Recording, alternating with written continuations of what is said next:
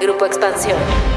Entrenar la mente, nada de que no se puede. Todo se puede si quieres, no te pones límites. Si te vas por servicio, nunca regresas por precio, pero si te vas por precio, sí regresas por servicio. Contra todo pronóstico, otra vez, en pandemia sí se vende, lo demostraste, Regina. Da igual si habla un hombre o una mujer, se respetan las opiniones de todos. Hay que saber cuándo hay que nadar y cuándo hay que fluir. Porque en el mundo habemos mujeres que necesitamos escuchar las historias de aquellas que son un ejemplo a seguir. Mujeduría. Historias que no sabías que necesitabas.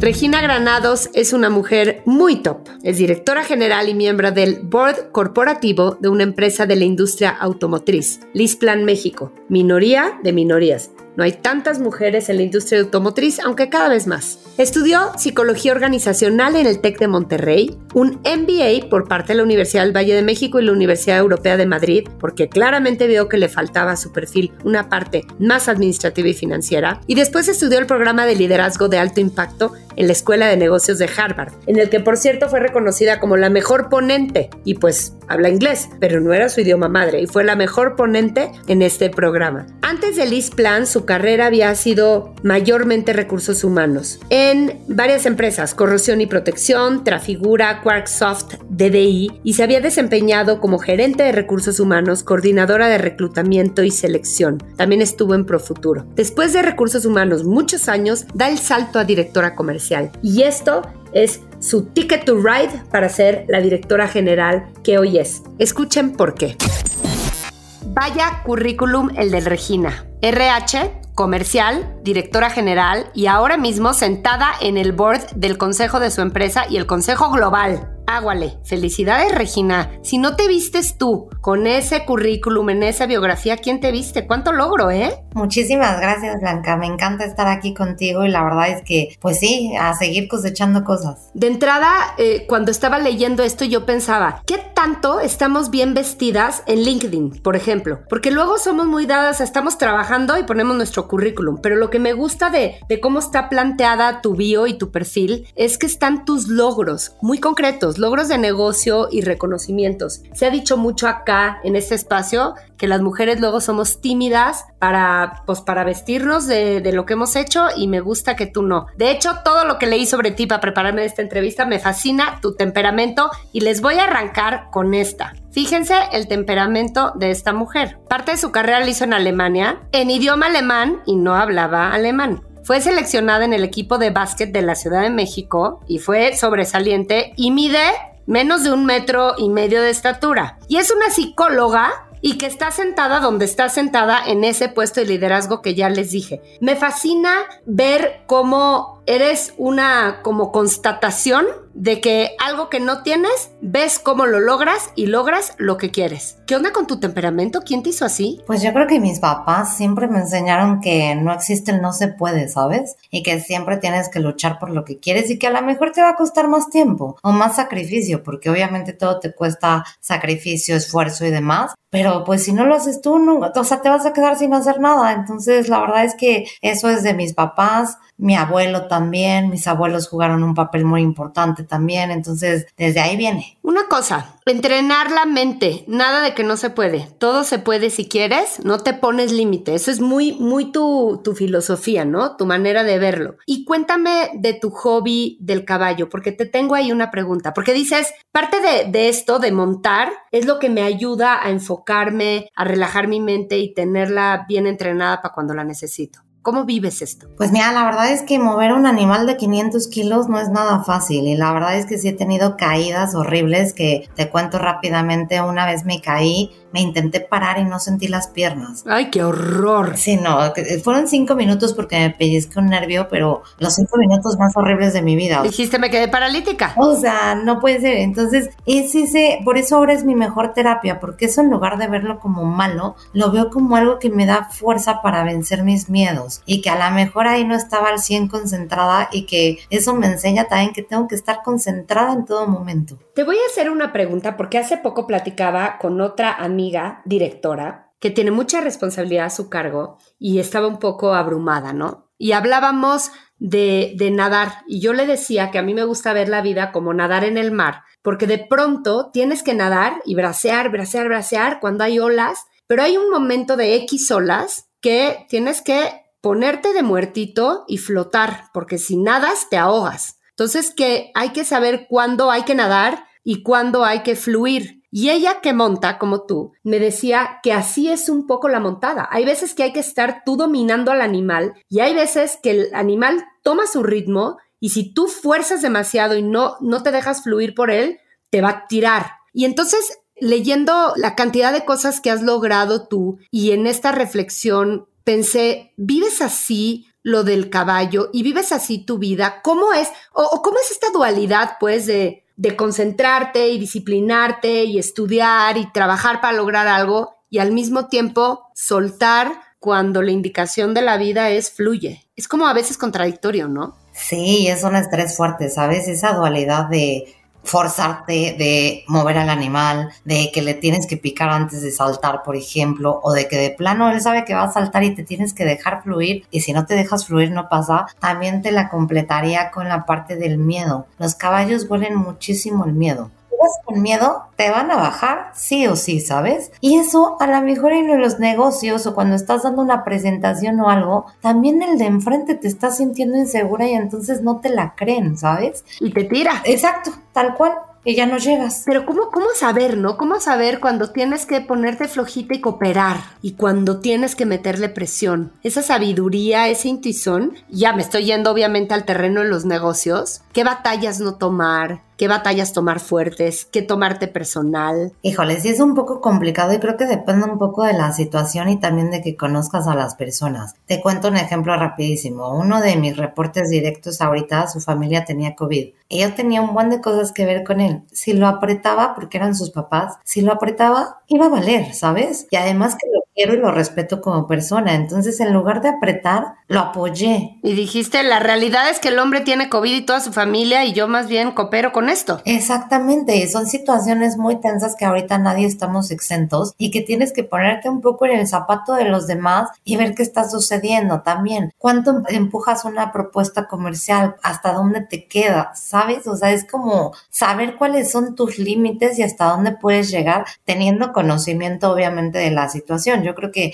si mientras más conocimiento e información tengas, vas a poder tomar una mejor decisión de si empujo o si me quedo flojita. Buenísimo tip comercial. Y ahorita que te fuiste a lo comercial, por ahí leí que dices que es uno de tus principales retos, porque claro, tu mundo era recursos humanos y de pronto empiezas a vender y nunca pensaste que fuera a ser tal reto como fue. ¿Por qué fue tan retador? Pues mira, la verdad es que a mí me gusta mucho vender. Desde chiquita mis papás me enseñaron como esa parte de ventas, pero justamente aquí fue un reto. ¿Por qué? Porque dije, si no funciona en comercial, ya no hay forma de regresar en Lisplan a recursos humanos. Eh, la verdad es que mi corazón es naranja, amo la empresa. Y entonces sí fue como dejar esa zona de confort y decir 18 años de experiencia y me voy a aventar a hacer algo nuevo. Pero yo sabía que quería llegar a la dirección general. Entonces si no lo hacía, nunca iba a llegar.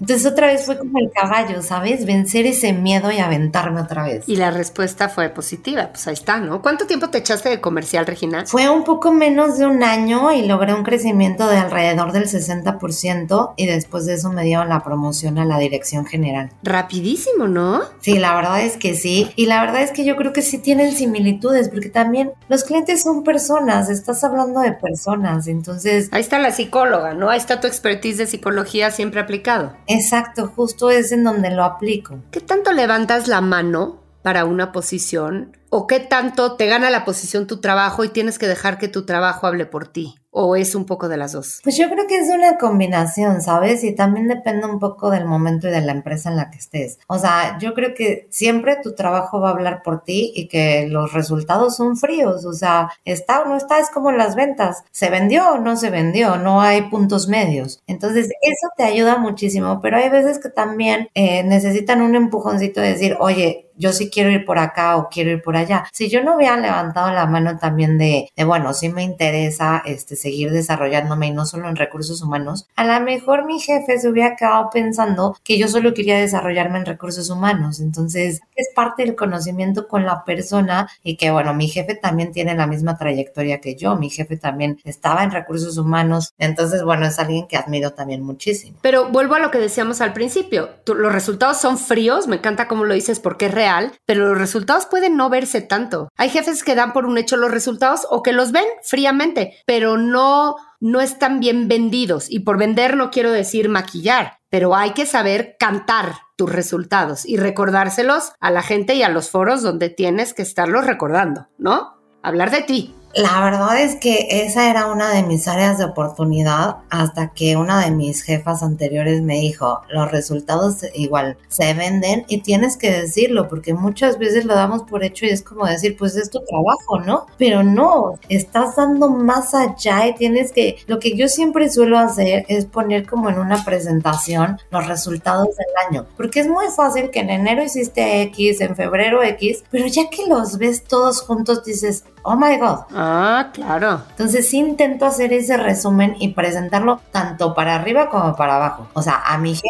Claro. Pero también a mis empleados para que se sientan orgullosos de todo lo que hicimos. Por supuesto, se llama storytelling, los resultados ahí están, pero el cómo los cuentas y qué tanto los recuerdas y en qué foros importa, ¿no? Exacto, yo amo las historias, o sea, yo creo que todo es una historia y todo depende de cómo lo vendas y cómo lo escribas. Pues está buena tu historia. Yo les voy a contar cuál es la empresa que dirige esta mujer. Liz Plan es una compañía de origen holandés, líder en la industria de arrendamiento de coches y gestión de flotas a nivel mundial. Tienen 50 años de experiencia y más de 1.8 millones de vehículos alrededor de 29 países. Y Liz Plan México, donde está dirigiendo Regina, está desde 2008. Liz Plan es un líder mundial en arrendamiento de vehículos y gestión de flotas. Mucha responsabilidad también ahí, ¿no? La verdad es que sí, justamente yo cada que voy a tomar una decisión, en lo primero que pienso es mi estrategia y mi estrategia también está basada en tres cosas empleados, proveedores y clientes, porque también cualquier decisión que fallemos va a afectar a nuestro cliente final. Cualquier decisión que fallemos afecta a nuestros empleados y a sus familias, y cualquier decisión que fallemos afecta a los proveedores que tenemos y a las familias de los proveedores que tenemos. Entonces, por eso creo que sí es importante analizar y hacer como un estudio a fondo antes de tomar una decisión que pueda afectar a tantas personas. Mujer en esta industria. Sí. Raro y padre.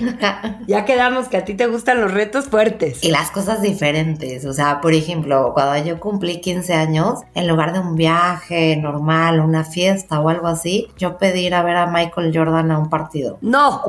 ¡Me fascina! ¿Y sí fuiste? Sí, claro, y estaba en la fila 10. Y bueno, te juro que no hablé todo el partido, se me caía la baba, o sea, no creía que lo hubiera logrado. ¡Qué increíble! Oye, ¿y qué onda con ese tema de tu meta de conocer países? ¿Cómo está esa meta que me fascinó, que te la quise copiar. O sea, un país mínimo por año, un país diferente. La verdad es que me encanta viajar desde que viví en Alemania. Conocer distintas culturas, creo que te nutre mucho, distintas formas de pensar, de hacer, de todo. Entonces sí, tengo una meta, bueno, de conocer al menos un país al año. Y la verdad es que, o sea, como que iba juntando de acuerdo a mi edad ahorita tengo 39 años, entonces ya tengo que conocer 39 países. Pero bueno, ya hay veces que ya me excedo un poco, entonces ahorita voy ya en 54 países. Quiero seguir sumando, evidentemente. Oye, ¿has visto o tienes ese mapa que ponen en la pared con pins? Sí, pero no. ¿Lo has visto? Lo tengo, pero lo tengo con fotos de cada uno de mis viajes alrededor. ¿Quién lo dijo? Las mujeres ganan menos que los hombres por el mismo trabajo en casi todas las profesiones e industrias, desde los puestos de entrada hasta los ejecutivos de alto nivel, sin importar si tienes un diploma de secundaria o un doctorado. Es insidioso, es devastador. ¿Quién lo dijo? Patricia Arquette, Felicity Hoffman, Lori Laughlin. Patricia Arquette, actriz estadounidense. Ahora, estábamos hablando ahorita de resultados. Antes de meterme a tus resultados, la neta es que sí son impresionantes. Yo quiero que me digas, hablando de esto de me choca que me digan que no. Odio, nada más el cuando algo no se puede, es imposible, nada más eso te pica. Y si alguien te dice eso no se va a poder, te pica más. Quiero que me des un no que convertiste en sí? Pues mira, es eh, uno muy tonto, pero la verdad es que sí es importante para nosotros. Es que el edificio donde tenemos las oficinas, el contrato estaba en dólares. Entonces, pues obviamente no es lo mismo, iba cambiando muchísimo y además pandemia, etcétera, etcétera. Llevábamos 10 años peleando que se cambiara a pesos. Evidentemente no pasaba. Hasta que hace un año lo logré y mi contrato ya está en pesos. Muy tonto, muy tonto, ¿no? ¿Eh? O sea, a lo mejor chiquito, pues, pero es, te firmo que te lo agradecieron eternamente. O sea, eso te pega directamente. Y te digo que, que yo tengo un logro de un contrato, lo convertí a pesos también. Me acabo de acordar. Primero me lo iban a subir y no me lo subieron. Y luego lo convertí a pesos. Chócalas. Muy bien. No, y la verdad es que es un impacto al PNL inmediato, ¿sabes? Es lo que te digo, el impacto sí se ve, claro. Y ahí lo estuve peleando desde que yo entré a Lisplan hace ya casi ocho años hasta hace un año lo logré. O sea, te digo que no la suelto, no la suelto. A lo mejor no se me da luego, luego, pero voy detrás de eso. ¿Quién lo dijo? Un hombre que escribe sobre sus sentimientos desde un lugar vulnerable es valiente. Una mujer que escribe sobre sus sentimientos desde un lugar vulnerable es tachada de exagerada o quejumbrosa. ¿Quién lo dijo? Taylor Swift, Miley Cyrus, Billie Eilish. Taylor Swift, cantante, compositora, diseñadora y empresaria estadounidense. Cuando estaba leyendo sobre ti, pensaba en mí también. Otra amiga que tengo que dirige un área en una corporación, me decía, qué barbaridad ser tú, porque tú tienes que dar resultados. Y no es lo mismo mi chamba que estoy dirigiendo en una corporación, una bola de cosas, a tú que tienes una unidad de negocio y vas contra Pianel y das resultados. Y yo me quedé pensando, claro, es mucho, mucha presión, ¿no? Cada mes estar viendo cómo vas contra tu presupuesto.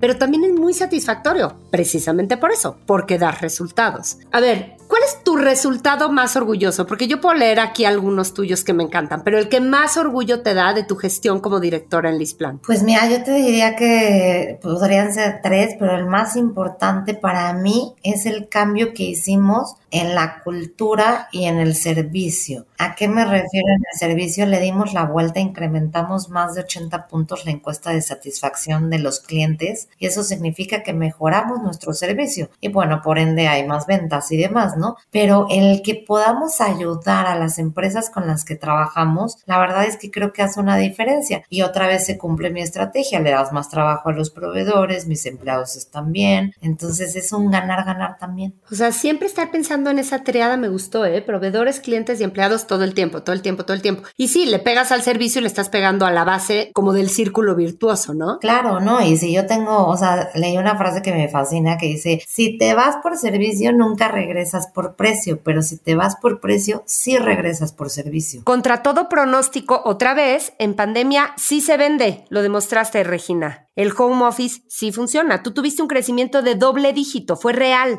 Tú creciste en pandemia. Sí, crecimos en pandemia en 20 y 21 a doble dígito. La verdad es que justamente creo que el mercado en el que estamos es muy bondadoso y además ahorita la mayoría de las empresas está buscando ahorros. Entonces, bueno, el arrendamiento es súper bueno para eso. La deducción de impuestos que puedes tener, o sea, si tú compras un automóvil, digo, depende del automóvil, ¿no? Pero si tú compras un automóvil y si tú lo, eh, lo metes en arrendamiento, puedes tener una diferencia de hasta un 40%. Entonces, bueno, yo tuve un cliente, por ejemplo, que tiene alrededor de mil unidades, donde tenía sus coches. Le hicimos ese estudio y cuando le hacemos ese estudio se estaba ahorrando 54 millones en tres años. O sea, y en pandemia que todo el mundo buscamos ahorros, pues era, era muy bueno lo que nosotros estábamos ofreciendo, ¿sabes? Y además si tú ya tienes los coches, yo te los puedo comprar y arrendar otra vez. Entonces, eso también es ventaja. Oye, a ver, otro resultado. Pasaste de ser la empresa número 7 al número 1 en tu gestión. Otras de las cosas que son como, digo, son tangibles, pero no son numéricas y que me encantan porque tienen que ver conmigo,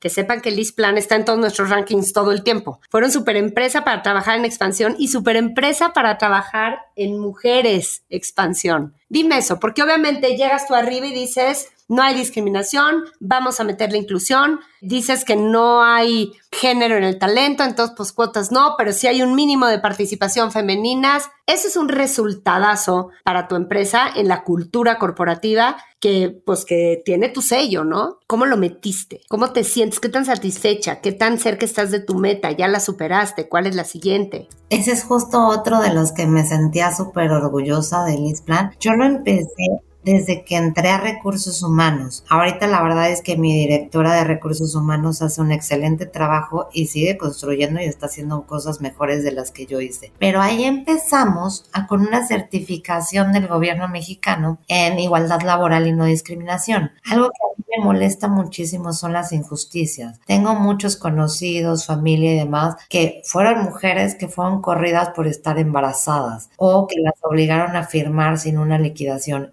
eso a mí no me gusta. Creo que siempre tiene que ser un ganar-ganar y que hay veces que las cosas ya no funcionan, pero cortamos la relación de la manera más justa para todos. Entonces, desde ahí yo traigo como mucho ese chip, pero también pienso que el talento no tiene género. Es decir, no, no me gusta a mí el tienes que tener a fuerza 40% de mujeres y 60 de hombres, porque creo que ahí también puedes sesgarlo y puedes contratar a mujeres nada más por cumplir con eso. Creo que tiene que ser sin género, es lo que yo trato de hacer en Lisplan. Sin embargo, tienes 40% mujeres hoy, ¿no? En la plantilla laboral. Sí, un poquito más y en, en mis puestos directivos tengo mucho más, cuatro mujeres y tres hombres. Es que sabes que es que te quiero discutir, Regina. Te voy a decir por qué. Porque claro que el talento no tiene género, pero tú seguramente tiendes mucho a ver muchas mujeres. Pero cuando hay una empresa con inercia machina, si no se obligan a ver mujeres y a poner mujeres, el argumento fácil es el de, es que no hay. Y la verdad no la voy a poner solo porque sea mujer, este candidato es bueno. Sí, pero es que no has visto mujeres. Entonces, por eso a mí me chocan las cuotas. Digo, a cualquiera que seamos mujer y que te inviten algo por cubrir una cuota, hasta te podrías sentir ofendida, ¿no? Pero creo que en este momento histórico todavía nos tenemos que ir como forzando hacia el otro lado hasta que ya el ver mujeres y considerar mujeres sea natural. Estoy de acuerdo, pero también ahí te cuento que hicimos nosotros. A ver. Al principio, cuando todavía no teníamos ese chip, porque yo creo que ahorita en Lisplan está esa cultura arraigadísima en todos mis empleados. Claro. Y es algo que vivimos día a día, ¿sabes? No es por tener una certificación, sino porque es lo que realmente creemos nosotros. Así se vive. Sí, sí, sí. Entonces, ahí lo que hicimos fue, para no sesgar, porque también pueden sesgar por escuelas privadas, escuelas públicas. Totalmente. Entonces, en los currículos Quitamos nombres y quitamos escuelas. Solo dejamos experiencia. Currículum ciego. Exacto. Ok. Entonces, a la hora que pasaban los primeros filtros, ya obviamente en la entrevista te dabas cuenta, pero al menos en los primeros filtros ya sabías que no había ninguna discriminación y que real iban por experiencia y por conocimientos. Oye, ¿y escuelas? O sea, quitaban formación, o sea, incluso universidades las quitaban. Exacto. Eso sí me parece moderno, ¿eh? Dejábamos la carrera solamente, pero no sabías si eras de la UNAM, del TEC, de la Ibero o de cualquiera. Y entonces que tu experiencia hable por ti. Tal cual. Exacto. Y tus resultados. Órale, eso sí nunca lo había oído y me encantó. Parte de la ceguera del currículum, quitar. Es que es, un filtro de lo social y el elitismo genial. Exacto. Y así previenes muchas cosas. Y eso fue lo que estábamos generando esa cultura. Ahorita ya ni siquiera estamos pensando en eso porque ya todos mis gerentes, directores, es. A mí no me interesa que sea, con que tenga el conocimiento, me da igual. Claro. Oye, ¿cómo han vivido los demás, la mayoría de hombres, la incorporación tuya a un consejo. ¿En verdad se siente? ¿En qué se va sintiendo? ¿En qué se ha visto esa aportación? Mira, la verdad es que todas las veces que he estado allá y demás, es este el top 50 básicamente, todos son súper respetuosos, como que también traen muy arraigada. La ventaja que tengo es que en Lisplan la cultura de igualdad eh, laboral, no discriminación en todos sentidos, está súper presente. Entonces, no solo es en México, en México hemos sacado muy buenas best practices, pero en los 30 países da igual si habla un hombre o una mujer, se respetan las opiniones de todos. ¿Y sientes que has aportado? O sea, ya puedes decir, ya estoy sentada en el board, ya se nota mi presencia. Porque bueno, para ti ni te pregunto el aprendizaje, ha de ser enorme, ¿no? No, bueno, sí, no. La verdad es que a mí me encanta y eso es lo que me ha mantenido aquí porque cada día aprendo algo nuevo y a mí me gusta seguirme desarrollando también y seguir creciendo y no que sea rutinaria las cosas. Entonces, me fascina justamente esa parte de, de aprendizaje. Eres una mujer que demuestra que compensar lo que no tienes te lleva a conseguir cosas. Y los ejemplos los di al principio. ¿Lo tienes tan consciente? Así lo has hecho. A ver, aquí me falta esto. Porque parte de tu formación, ¿no? Ponerte a estudiar en Harvard, ponerte a estudiar temas sobre liderazgo, complementar tu carrera financiera con la maestría. ¿Lo tienes muy consciente lo del compensar? Demasiado consciente. Y justo yo creo que eso se debe al básquet, porque pues como decías, mido unos 50, entonces la verdad... Eres chiquita, sí. Soy petit, imagínate con todos los holandeses, o sea... No, no, que es que me encantaría ver tus fotos, porque eras adolescente, ¿no? Cuando jugabas básquet. Ah, sí, justo, sí, era adolescente cuando jugaba básquet. ¿Y cómo lo compensaba? Pues yo tenía que saltar más alto o tenía que correr muchísimo más rápido. Y a mi papá pues también le gusta muchísimo el deporte y mi mamá nos llevaba a entrenar siempre. Entonces había días en los que yo pasaba cinco horas, Blanca, entrenando. Híjole. O sea, salía de la escuela y a entrenar cinco horas y hubo etapas en las que no solo estaba en básquet, también estaba en gimnasia, que soy lo peor. Tengo cero flexibilidad. Y en otras cosas para que justo fuera más flexible y me sirvieran en el básquet. ¿Y en lo laboral? ¿Qué proyecto te acuerdas que tuviste que, así como tus cinco horas de entrenamiento, que tuviste que matarte para compensar alguna competencia que no tenías, para lograr algo concreto? Pues ahí seguramente en el área de riesgo, ¿sabes? O sea, toda la parte de residuales, etcétera, etcétera. El entenderlo desde sentar a mi head of risk y decirle, a ver, explícamelo, y estás muy elevado, bájale. Creo que también tienes que tener un poco de humildad y saber que tú no eres la que vas a ser experta en todo.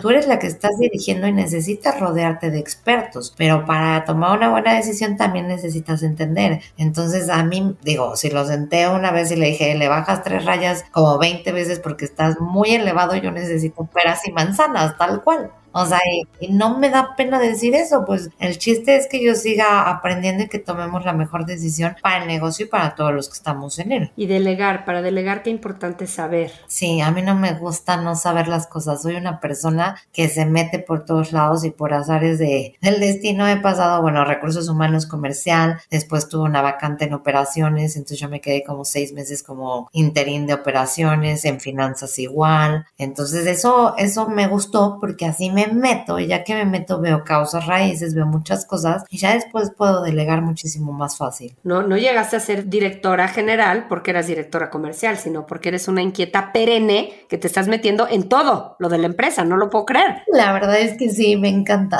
Qué bien. Ahora, ahí te va la última pregunta.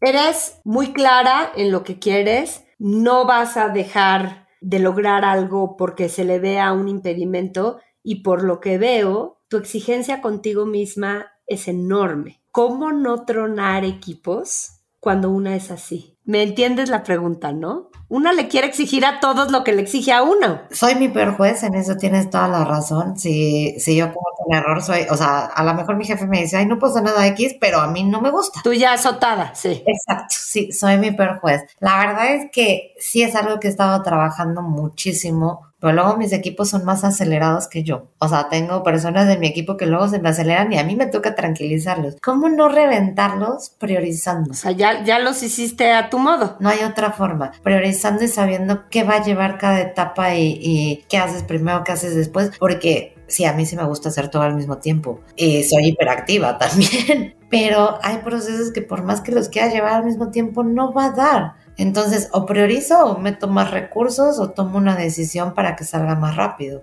¿Duermes? Sí, soy nocturna 100%, pero me duermo yo creo que a una y media de la mañana diario. ¿Y a qué hora te despiertas? Como a las 8, empiezo a las 9. ¡Qué bárbaro! Eso sí, no me despierten temprano porque, oh my god, no se me acerquen ese día. Pero mira, qué bueno que duermes bien, puedes dormir. Sabes, otra vez, entrenar tu mente, sabes poner atención donde toca y en la noche uno tiene que estar concentrado en descansar. Qué fácil se dice, ¿verdad? Pero bueno, se, se supone que es así. Pero no es tan sencillo, no, pero sí, sí duermo y duermo bien, me encanta dormir. Hay fines de semana que sí me quedo dormida todo el tiempo y digo, ay, solo quiero ver pelis hoy, o sea, no quiero hacer nada. Y también disfrutarlo, ¿sabes? O sea, disfrutar ese tiempo conmigo, disfrutar ese tiempo descansando, también disfruto salir con mis amigos, disfruto estar con mi familia. Eso como que para mí es muy importante. Tú, mujer de retos y directora de retos y con los resultados que ya traes a cuestas, también empieza a ser difícil, ¿no? Ahora, ¿qué voy a hacer de bien? Ahora, ¿qué más voy a dar? ¿Qué ocupa tu mente a nivel reto profesional este año? Consolidar 100% a mi equipo, yo creo que es esa porque tengo personas nuevas, entonces el que estén consolidados como equipo, lo que yo siempre he dicho también es hemos llegado y hemos hecho muchas cosas, pero a costa de qué?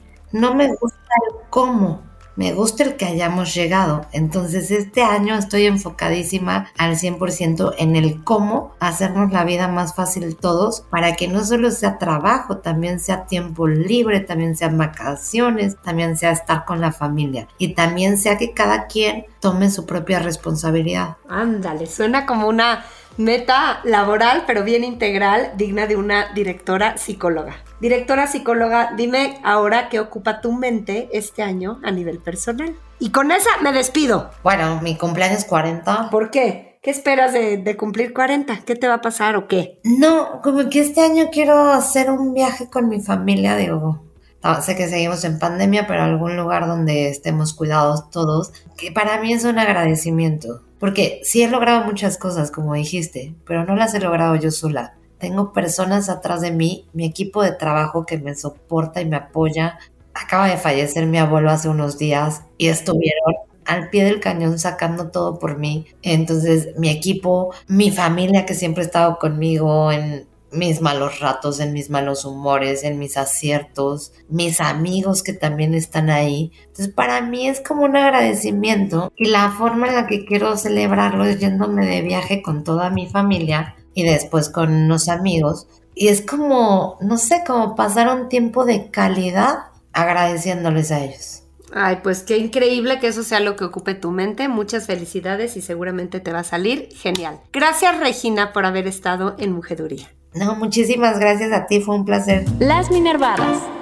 Contenidos increíbles por o sobre mujeres. Hola Blanca, mi nombre es Mónica Alfaro y como cada semana vengo con una recomendación para las minervadas y bueno, porque no todos son libros, películas o series, esta semana les traigo una recomendación musical, pero que tiene que ver con las redes sociales. Es una cuenta de TikTok que es arroba Amalia Dueto. En su perfil estas TikTokers se describen como dos amigas haciendo música, pero en realidad van mucho más allá y ahora les cuento por qué. El dueto Amalia está formado por Sofía Garza y Viviana Barrera. Ellas aprovechan su talento como cantantes y compositoras para reescribir canciones famosas y darles el giro necesario para hacerlas feministas y con un discurso de empoderamiento, al mismo tiempo que nos muestran el machismo y la misoginia que están escondidos detrás de muchas de las letras que tantas veces hemos cantado y bailado sin ponernos a pensar en lo que realmente dicen. Una de sus reinterpretaciones más famosas es la que hicieron de la canción 17 años de Los Ángeles Azules, que tiene más de 8 millones de reproducciones. En ella critican que un hombre mayor ande con una niña de 17 años. Otra es